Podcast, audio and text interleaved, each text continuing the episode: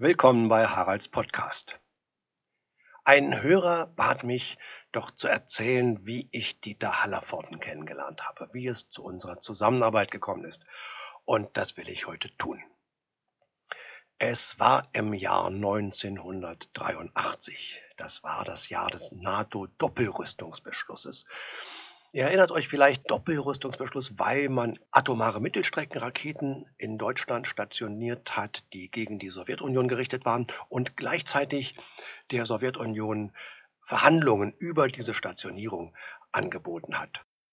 Manche Leute äh, sagten, diese Verhandlungen seien ernst gemeint gewesen, manche sagten, die Verhandlungen sollten nur die Sowjetunion ruhig halten, solange bis alle Raketen stationiert sind. Ja, das waren Cruise Missiles, die mehrere Stunden unterwegs sind, aber nicht geortet werden können vorher, weil sie unter dem Radar durchfliegen. Und es waren Pershing-2-Raketen, die man zwar auf dem Radar dann sehen kann, aber die nur vier Minuten brauchen, um ihre Ziele in der Sowjetunion zu erreichen. Das heißt, wenn da in Moskau einer sagt, hey, das sieht so aus, als hätten die eine Pershing gestartet, die auf eine unserer Großstädte gerichtet ist, dann hätte man vier Minuten lang Zeit gehabt, sich zu überlegen, ist das jetzt wirklich eine Pershing? Sollen wir den atomaren Gegenschlag auslösen? Oder vielleicht ist es nur ein Irrtum, vielleicht ist es ein Softwarefehler.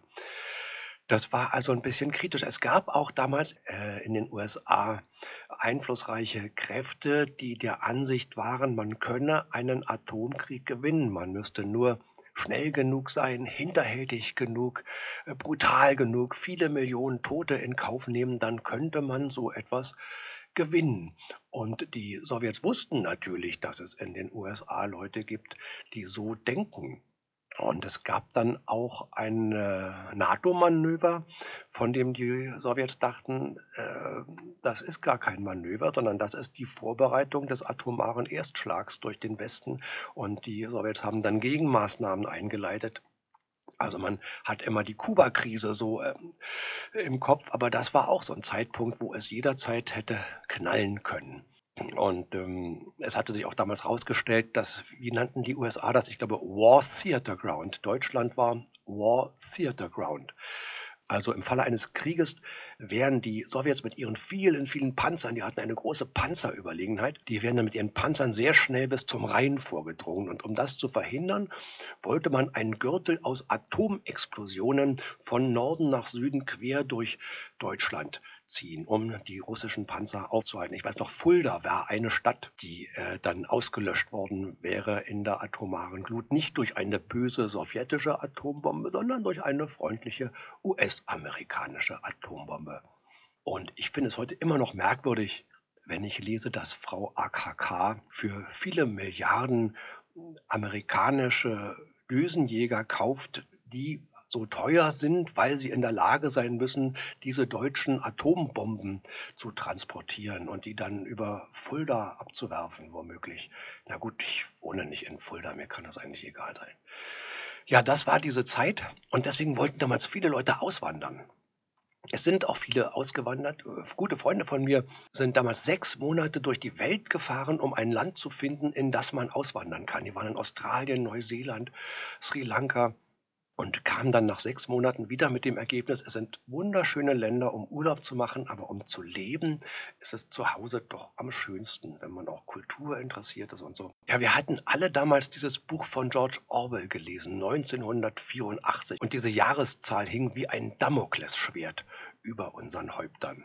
Und ich habe zum Beispiel damals meinen ersten Anrufbeantworter gekauft. Einen Anrufbeantworter mit Fernabfrage. Das war absolut Hightech. Man konnte von unterwegs zu Hause den Anrufbeantworter anrufen und den abhören. Das war der Wahnsinn.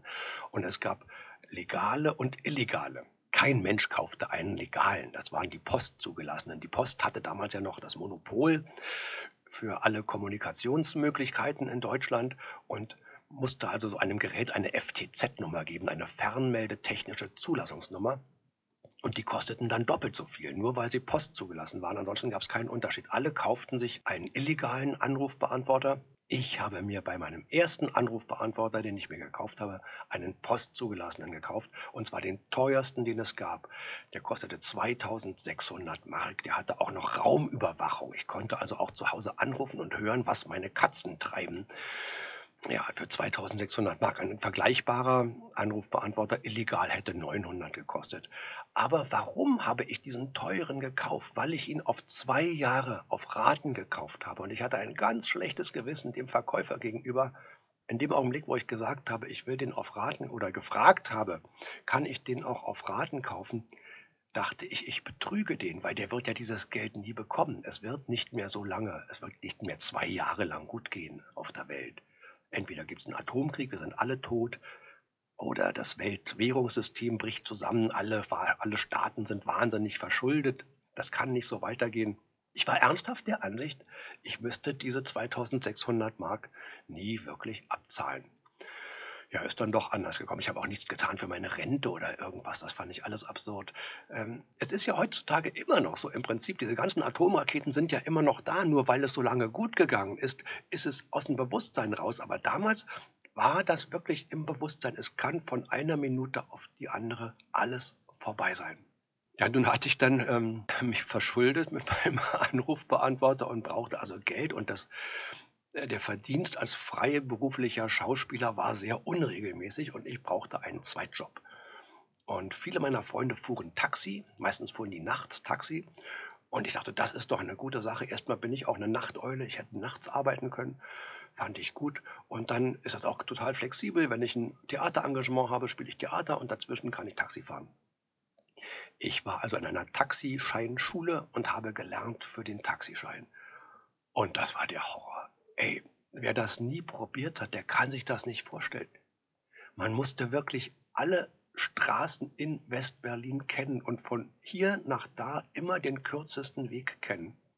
Ich glaube nicht, dass das heute noch so ist. Denn damals, wenn man in ein Taxi eingestiegen ist und gesagt hat, wo man hin will, dann fragte der Taxifahrer vielleicht, äh, ja, soll ich durch die Stadt fahren oder soll ich die Stadtautobahn nehmen? Stadtautobahn geht schneller, ist aber ein Umweg. So, das war im Prinzip die Reaktion.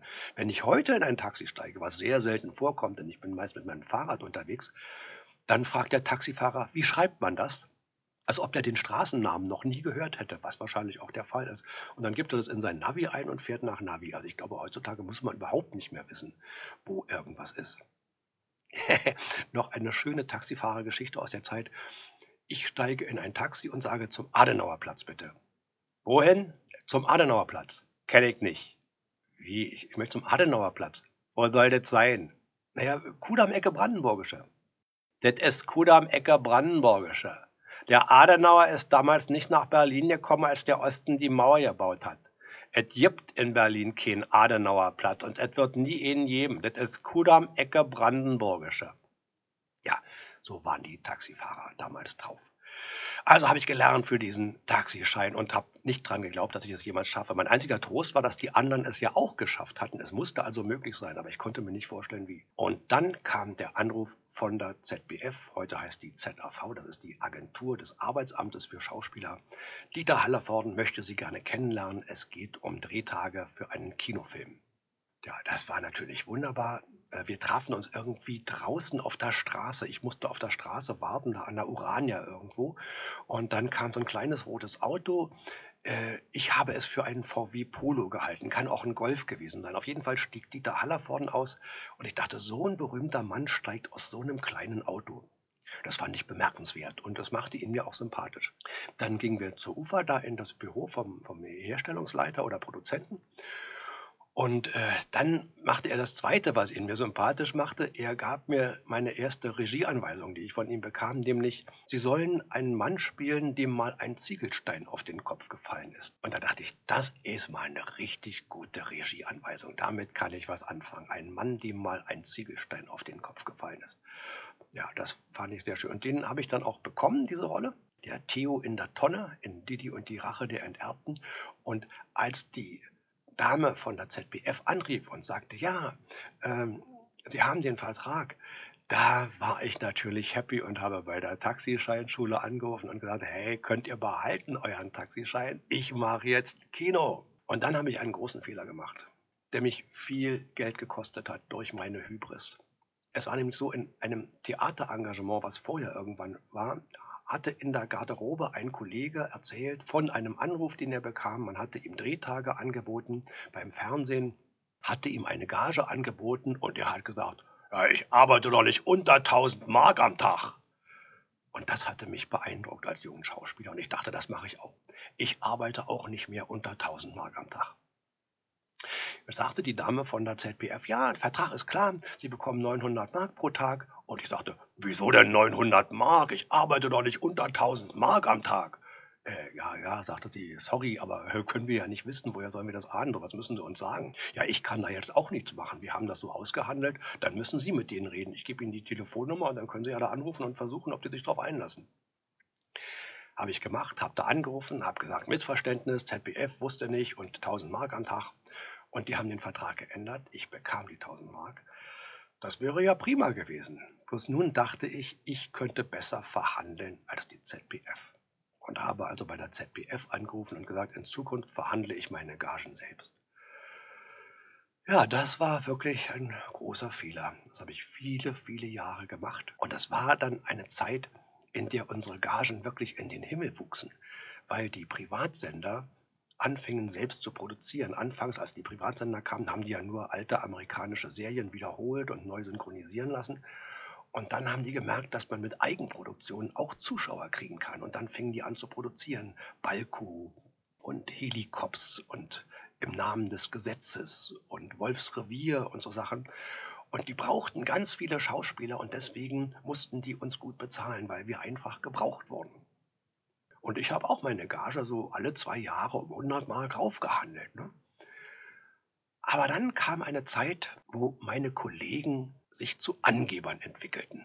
Die sprachen von Gagen von 2500 Mark am Tag und ich dachte, das ist doch Blödsinn, das kriegen vielleicht Stars, aber doch nicht wir normalen Schauspieler, kriegen doch keine 2500 Mark, was erzählen die denn? Dann fiel mir aber auch auf, dass bei meinen Gagenverhandlungen, wenn ich forsch versuchte von 1700 auf 1800 aufzuhandeln, die Produktionsleiter sagten, ja, okay, prima, super, machen wir gerne, fülle ich gleich aus den Vertrag, schicke ich Ihnen, toll, ja, okay, 1800, danke, ciao. Und ich dachte, da ist doch was faul. Und dann gab es einen Workshop der Volkshochschule Charlottenburg. Übrigens eine tolle Sache, wer das nie gemacht hat, guckt euch mal an, diese Kursangebote der Volkshochschulen, das ist Wahnsinn, was man da alles lernen kann für relativ wenig Geld. Also da gibt es tolle Sachen. Und da gab es eben dieses Angebot, ein Wochenende Verhandlungsführung. Und ich dachte, da lerne ich die letzten Feinheiten. Ich bin ja so ein Top-Verhandler, aber da lerne ich jetzt noch die, die kleinen, tollen Schliche. Am Anfang, als wir uns alle vorstellten, war da einer, wo ich dachte, na sag mal, das ist ja nur ein ganz anderes intellektuelles Niveau. Wieso bin ich denn mit dem im gleichen Kurs? Hammer. Also von dem hielt ich nicht viel. Und das Ergebnis dieses Wochenendes war dann, dieser Mann, den ich schwer unterschätzt hatte, erreichte bei den Übungen alle seine Verhandlungsziele. Ich erreichte bei den Übungen nicht einmal eines meiner Verhandlungsziele. Ich habe immer alle zum Lachen gebracht. Das ist mir gelungen. Aber meine Ziele konnte ich nie erreichen. Und danach habe ich dann tatsächlich erst eingesehen, dass ich scheinbar ein ganz schlechter Verhandler bin. Und ich habe bei der ZBF angerufen und gesagt, können Sie wieder meine Gagen verhandeln? Und äh, die sagte, ja klar, gerne. Wie war denn Ihre letzte? Ich sage, naja, 1800 und war noch so ein bisschen stolz. Und die sagte, warum denn so wenig? Ihre Kollegen kriegen doch alle 2,5. Sie machen das doch auch jetzt schon ein paar Jahre. Ja. Und dann sagte sie, aber das kann man jetzt nicht von jetzt auf gleich wieder raufhandeln. Das muss man nach und nach machen. Immer von Produktion zu Produktion immer ein bisschen mehr. Gut. Und dann passierte aber was Irres. Da hatte ich riesen Glück. Ich unterhielt mich mit einem Kollegen über dieses Thema. Und es ist so, bei Schauspielern gilt es als Ehrensache, dass man über seine Gagen nicht spricht. Das gehört sich nicht. Und ich fand das immer blöd, weil das ist nur gut für unsere Arbeitgeber. Für die Schauspieler ist es ganz doof, wenn sie nicht über ihre Gagen sprechen. Also unterhielt ich mich mit einem Kollegen darüber und sagte ihm, dass ich gehört hatte, eben die Kollegen kriegen alle 2500 inzwischen. Und einer hatte sogar mal gesagt, er hatte nicht gesagt, er es bekommt, er hat gesagt, man müsste, er hat gesagt, man müsste eigentlich bei den Privaten noch 10% Buyout verlangen, weil die ja keine Wiederholungshonorare zahlen. Das war damals so früher, das öffentlich-rechtliche Fernsehen hat ganz früher Wiederholungshonorare gezahlt. Irgendwann nur noch das ZDF, das ARD, dann schon die ARD schon lange nicht mehr. Also zum Beispiel, äh, da wir ja beim Thema äh, Hallervorden sind, diese ganzen Wiederholungen von Hallervorden Spotlight in den dritten Programmen, da sehen die Schauspieler keinen Cent natürlich. Ja. Das sind alles ähm, andere Verträge. Aber für die Privaten war es eben auch so, die bezahlten kein Wiederholungshonorar, da müsste man eigentlich noch 10% Buyout verlangen.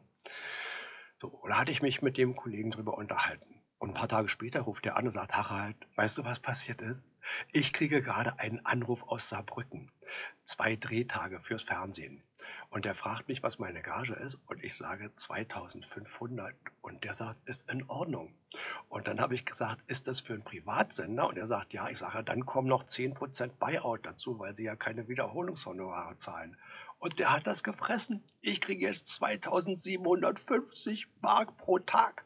Ja, und wir haben uns beide gefreut, haben aufgelegt und fünf Minuten später klingelt mein Telefon. Schönen guten Tag, Herr Effenberg, die Telefilm Saar hier. Wie hätten Sie gern für zwei Drehtage? Haben Sie denn dann und dann Zeit?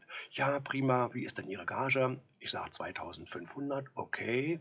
Ich sage, ist das äh, für einen Privatsender? Sagt er, ah, das sind wohl diese scheiß 10 Prozent. Das scheint ja in Berlin so üblich zu sein. Äh, ja, ja, von mir aus. Ja, dann eben noch plus 10 Prozent. Und dann hatte ich auch 2750 am Tag. Und habe ich bei der ZBF angerufen und habe gesagt, hey, meine aktuelle Gage ist übrigens für Ihre Kartei 2750. Und ich sagte, wieso 50? Kein Mensch hat 50. Man hat 2700 oder 2800, aber keiner hat 50. Ich sage doch, ich habe 2750. Die sind mir auch dann eine ganze Weile erhalten geblieben. Es ist dann noch weiter gewachsen. Ey, das war so geil für Fernsehschauspieler damals. Meine höchste Gage war dann 4000 Mark. Ähm, das waren dann in Euro, als, als dann schon der Euro kam, ich glaube 2084 Euro. Und ich dachte, das geht immer so weiter. Aber das war, glaube ich, nur einmal, dass ich diese Gage bekommen habe. Und dann kam die Kirchpleite. 2001 die Kirchpleite, da fehlten plötzlich 6 Milliarden. Da fehlten der deutschen Film- und Fernsehwirtschaft 6 Milliarden. Da wurden 80 Prozent der Produktionen, hat mir eine Agentin damals gesagt, gecancelt. Und da war ein so harter Verdrängungswettbewerb, den ich dann nicht überstanden habe. Ich habe nach 2001 kaum noch irgendwas gedreht. Aber vorher hatten wir eine schöne Zeit. Man hat das Geld schneller verdient, als man es ausgeben konnte. Ja, ich habe natürlich dann ähm, doch noch gedreht, nämlich mit Dieter Hallervorden. Also wie ging es damals weiter? Wir haben Didi und die Rache der Enterbten gedreht, diesen Kinofilm. Ich war Theo in der Tonne. Da ist noch eine Geschichte, die muss ich noch erzählen. Ähm, ich bin natürlich geduscht und mit gewaschenen Haaren dahin gekommen zum Drehort. Dann sollte ich aber in die Tonne und wenn ich dann aus der Tonne geguckt habe, sah ich einfach viel zu sauber und zu ordentlich aus und sie wollten mich schmutzig machen, die Maskenbildnerinnen. Und die haben tatsächlich dann Dreck aus dem Innen vom Deckel von der Mülltonne Dreck abgewischt und mir diesen Dreck ins Gesicht geschmiert. Das würde ich mir heute nicht mehr gefallen lassen. Ey, da würde ich ausrasten, wenn das mit mir einer machen würde. Aber so als junger Schauspieler, ah, Kinofilm, Mann, toll, Dieter Hallervorden, ne? da lässt man so Sachen alle über sich ergehen. Da denkt man, das muss so sein. Ne? Method Acting, ja. Also da war ich halt in, dem, äh, in der Tonne. Ich konnte mir dann die Premiere, die äh, ein paar Monate später, die war dann ja erst 1984, ähm, die Premiere konnte ich mir nicht angucken, weil ich das Gauklermärchen gespielt habe im Jungen Theater. Da war ich der Jongleur und die böse Spinne Angramein. Bin aber nach der Vorstellung dann hin wenigstens zur Party, zur Premierenparty. Das war geil. Im Ballhaus Tiergarten eine solche Feier. Das ist wirklich, wenn ein gut äh, finanzierter Kinofilm Premiere hat, das macht schon Spaß, dann hinterher zu feiern. Ja, und da haben mir ganz viele Leute eine große Karriere prophezeit. Und tatsächlich, nur acht Jahre später kriegte ich den Anruf, ob ich nicht wieder mit Dieter Hallervorden drehen will, für Kennen Sie den, gespielte Witze. Die liefen auf Sat 1 im Vormittagsprogramm nach Bingo. Da haben wir dann gedreht und dann ähm, kam aber irgendwann Hallervorden Spotlight und dann habe ich, hab ich in vielen Sketchen mitgespielt bei Hallervorden Spotlight. War dann auch zweimal in Verstehen Sie Spaß, als Dieter äh, Verstehen Sie Spaß moderiert hat und dann natürlich in Comedy-Falle. Und von Comedy-Falle muss ich euch auch noch was erzählen. Es gab mal eine Phase bei Wikipedia, als in dem Wikipedia-Artikel zur Comedy-Falle immer stand, dass das alles fake ist, dass das alles gar nicht stimmt. Die Opfer sind gar keine Opfer, die sind eingeweiht. Und ich habe auf dieser Diskussionsseite immer dagegen angeschrieben, was aber keinen Sinn hatte. Man konnte diese Leute nicht überzeugen. Inzwischen ist diese Diskussion gelöscht oder archiviert oder wie auch immer, jedenfalls nicht mehr auffindbar. Aber wenn man so viel Adrenalin produziert hat, ich glaube, ich war in 14 Comedy-Fallen drin mit Dieter, ich war quasi das Interface zwischen dem Alltag und dem Horror. Das war für mich als Schauspieler, für meine Eitelkeit natürlich sehr unbefriedigend, weil ich meistens rausgeschnitten wurde. Denn die Leute wollten sehen, wie der Comedian das Opfer auf die äh, Schippe nimmt. Die wollten nicht sehen, wie das Ganze gemacht wird. Ähm, dass da noch andere Leute dabei sind.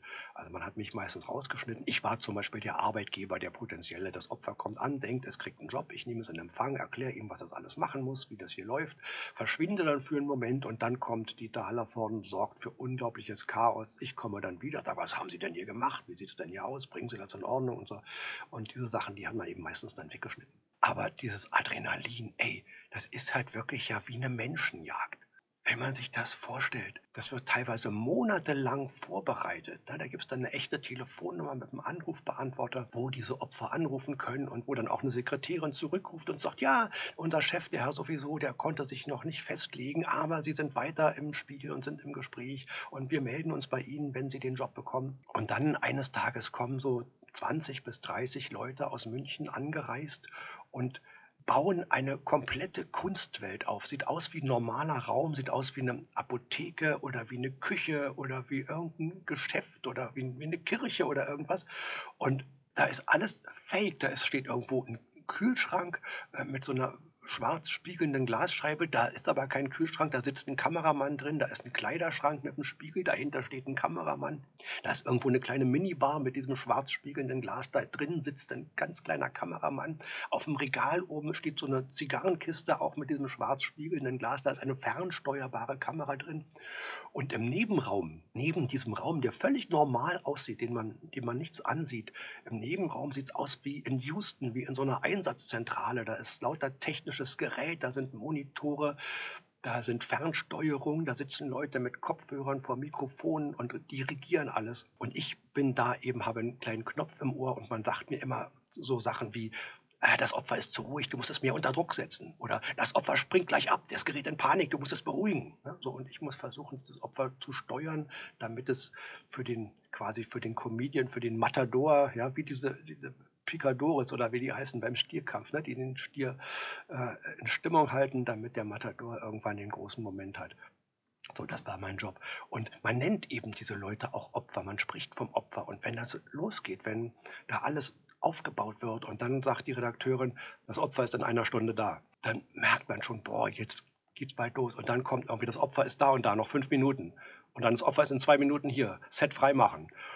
Und dann Opfer ist in 30 Sekunden da wow. Und man weiß, man hat eben nur diese eine Chance, weil so ein Opfer ist kein Profi. Die können das nicht nochmal spielen. Wenn man das einmal verkackt hat, wenn die merken, worum es geht, dann ist die ganze Sache vergeblich gewesen. Das ganze investierte Geld war vergeblich. Man hatte teilweise Ersatzopfer es ist, bei manchen Fällen ist es tatsächlich passiert, dass ein Opfer das gemerkt hat. Dann hat man gesagt, Mensch, toll, ja, herzlichen Glückwunsch. Ha, man kann sie aber nicht leicht reinlegen. Ja, ja, toll. Okay, gut, äh, tschüss, dann äh, so, ruft das Ersatzopfer an, baut alles wieder zurück auf Anfang. Äh, wie lange brauchen wir? Ne? So, dann muss man das erste möglichst schnell loswerden, weil es hat ja quasi versagt, weil das einfach zu schlau war. Und dann kommt ein Ersatzopfer. Das ist teilweise möglich, aber zum Beispiel bei der Geschichte, mit der abgestürzten fliegenden Untertasse, wo Dieter Hallervorden in der Maske von Yoda als Außerirdischer auftauchte. Da haben die zwei Tage lang dieses ganze Grundstück umgebaut. Die haben diese riesigen Licht, Flutlichttürme vom Technischen Hilfswerk da aufgebaut. Die haben äh, Sachen für Explosionen, für, für geheimnisvolles Licht, für, für geheimnisvollen Nebel im Garten vergraben, haben dieses UFO da halb eingegraben in dem Garten wenn da was schiefgegangen wäre, da hätte man nichts machen können. Ne? Das, da, dann wäre das ganze investierte Geld zum Fenster rausgeschmissen gewesen. Apropos, das ist auch so eine Sache, die mich fasziniert hat.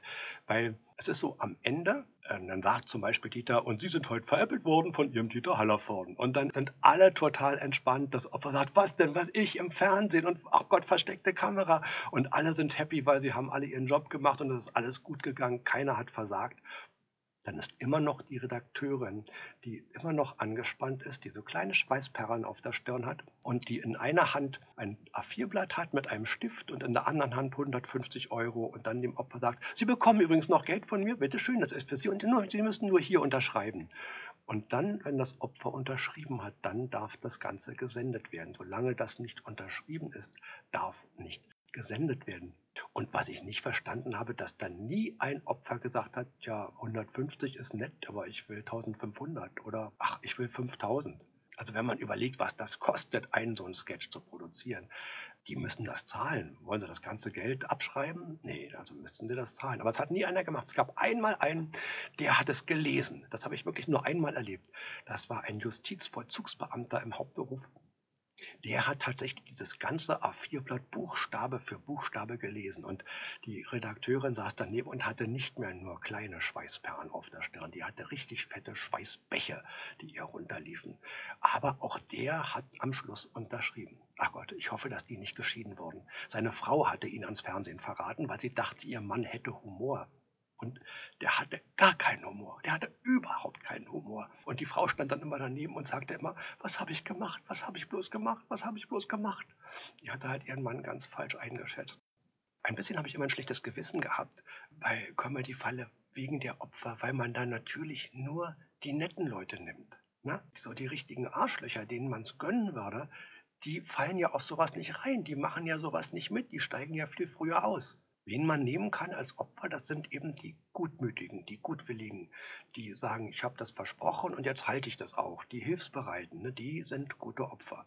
Die, die denen man es gönnen würde, sind keine guten Opfer. Und der andere Grund, weswegen ich immer auch ein bisschen schlechtes Gewissen hatte, meistens ist das Lockmittel ein Job gewesen. Und das ist auch furchtbar dass die Wirtschaftssituation in Deutschland so schlecht ist, dass dieses Auseinanderklaffen der sozialen Schere so weit geht, dass die Leute allen möglichen Schwachsinn über sich ergehen lassen, wenn nur die geringste Hoffnung besteht, dass sie einen festen Job bekommen könnten. Das fand ich immer unschön bei der ganzen Angelegenheit. Das war jetzt ein bisschen traurig, jetzt will ich mit was Lustigem aufhören. Ziemlich am Anfang gab es eine Comedy-Falle, die spielte im Krankenhaus Moabit und das Opfer war eine Reinigungskraft, die sollte vorübergehend als Röntgenassistentin eingesetzt werden und sollte diese MRT-Röhre überwachen, in der Dieter Hallervorden steckte. Verkleidet natürlich als Herr Geschonek. Und was sie nicht wusste, diese Reinigungskraft, das, was sie auf dem Monitor sah, Filmaufnahmen waren, was in Wirklichkeit passierte, war was ganz anderes. Nämlich der Dieter Hallervorden wurde aus der Röhre rausgeholt und es wurde ein Schimpanse reingesteckt. Und dann äh, machte sie halt die Tür wieder auf. Sie hatte vorher halt gesehen, wie Hallervorden in die Röhre reingeht. Jetzt kommt aus der Röhre ein Schimpanse raus, auch noch in der Kleidung von, von Dieter Hallervorden. Also von diesem Herrn Geschonek, diesem angeblich. Und dann kam halt der Höhepunkt, nämlich unsere wunderbare Kollegin aus Berlin, Waltraud Habicht kam als Frau Geschonig und sagte, was ist denn hier mit meinem Mann? Ich warte jetzt schon zwei Stunden, der sollte nur geröntgt werden. Warum kommt denn der nicht wieder? Ich fange langsam an, mir Sorgen zu machen. Und dann sagte diese Frau, und das war so großartig, sowas kann sich auch kein Drehbuchautor ausdenken, die sagte zu der armen Frau des Herrn Geschonek, es ist nichts Schlimmes. Ihr Mann hat sich in einen Affen verwandelt. Ja, das war's bei Haralds Podcast. Tschüss.